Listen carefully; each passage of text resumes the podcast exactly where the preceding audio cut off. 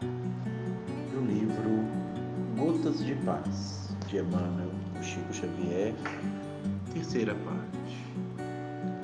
Quem se encontra imóvel no tempo, recorde que o tempo não para nem retrocede.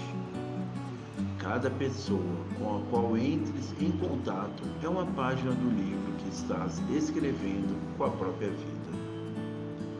Não exijas de alguém aquilo esse alguém ainda não te pode dar. Aceita o fracasso por base de recomeço. Deus nos revela as falhas na certeza de que aprenderemos igualmente a perdoar as ofensas e os erros alheios.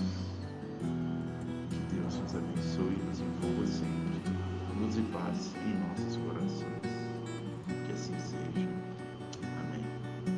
Gratidão.